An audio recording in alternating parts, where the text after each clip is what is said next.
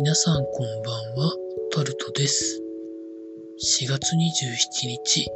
火曜日です。今日も時事ネタからこれはと思うものに関して話していきます。コロナ絡みでいきますと、国が大阪府に看護師を120人派遣するということが記事になって医療体制維持も要請ということで、今大阪が一番きつくてしんどい時だと思うんですけど、自治体のトップの発言がなんか上滑りするなとずっと思ってるんですけど、どんなもんなんでしょうかね。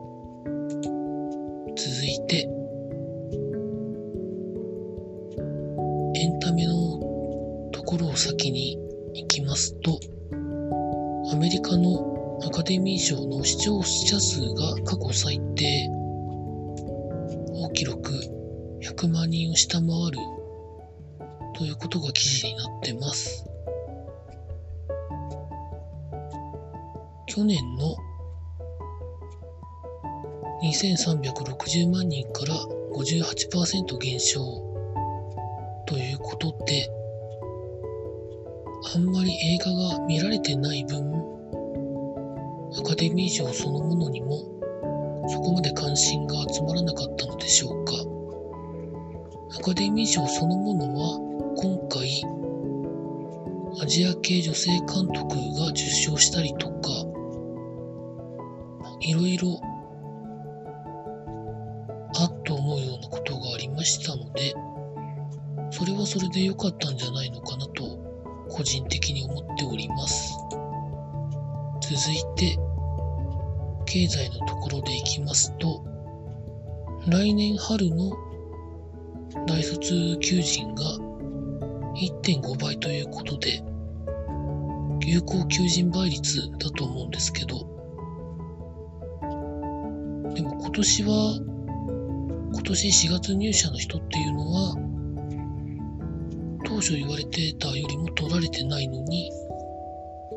来年2022年の4月入社の人は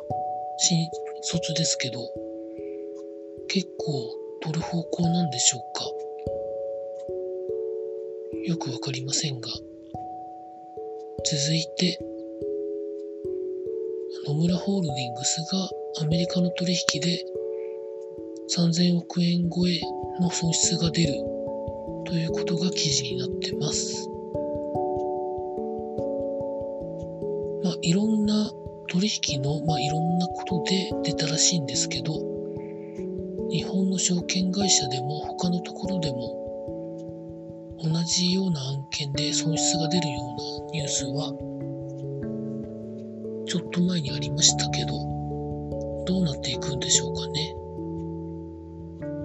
続いて、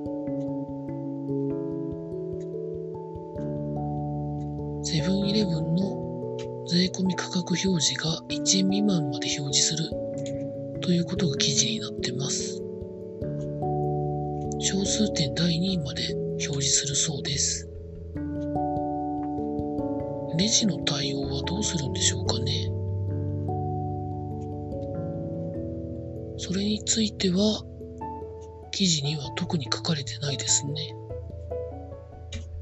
小数点以下は一応請求できないんでね、どうされるんでしょうかね。続いて、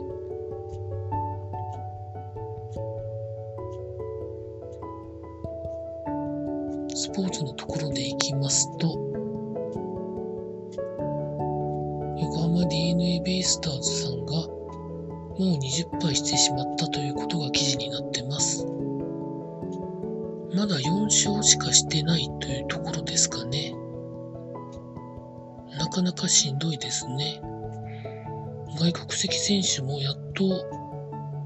ゲームに参加できるようになったものの、ピッチャーがほんとしんどいらしいですね。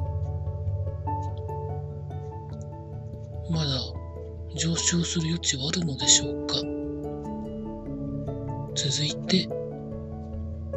メジャーリーグでエンゼルスの大谷翔平選手がピッチャーで投げて2安打して勝ち投手になるということで記事になってます。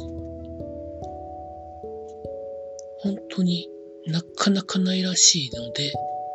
ものすごいことではあるんですけど、もうちょっと投げられそうだったんですけどね、球数的には。